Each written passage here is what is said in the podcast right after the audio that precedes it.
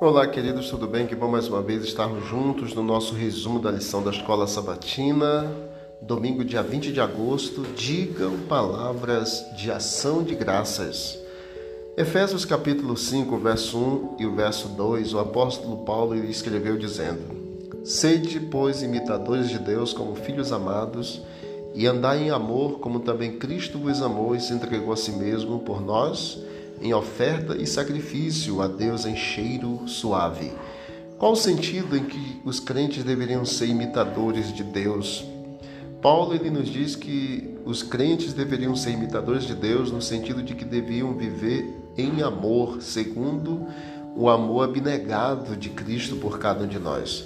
Paulo ele instou os crentes a viver em amor, um chamado importante para essa sessão de Efésios capítulo 5, verso 8 a 15 a vida em amor devia ser moldada segundo o amor de Cristo por nós, expressa exatamente no sacrifício expiatório que ele realizou na cruz do Calvário.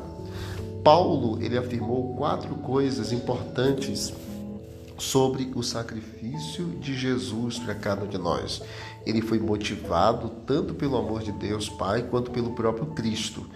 O sacrifício de Cristo também é substitutivo, isto é, Cristo morreu em nosso lugar, ele não foi uma vítima passiva, mas ele se entregou por nós.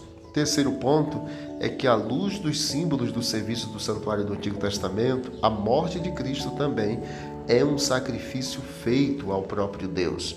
E em quarto lugar, o quarto ponto importante, o sacrifício de Cristo foi aceito, pois é uma oferta de sacrifício de aroma agradável ao Senhor. Então, queridos, digam palavras de ação de graças. E tudo isto no sentido de que devem viver, todos nós devemos viver, de acordo com o amor, segundo o amor abnegado de Cristo por cada de nós. Quando nós entendemos isso, de fato, a gente passa também a viver e a refletir em nossa vida o caráter de Cristo. As palavras de Paulo sobre comportamento sexual, que ele também apresenta aqui em Efésios capítulo 5, elas também devem se aplicar a cada um de nós na nossa cultura atual, pois hoje a gente vê exatamente a libertinagem, é, linguagem grosseira, embriaguez, entretenimento indecente e atos imorais, e que isso contradiz ao plano de Deus, ao lugar aonde nós iremos morar, que é o reino dos céus.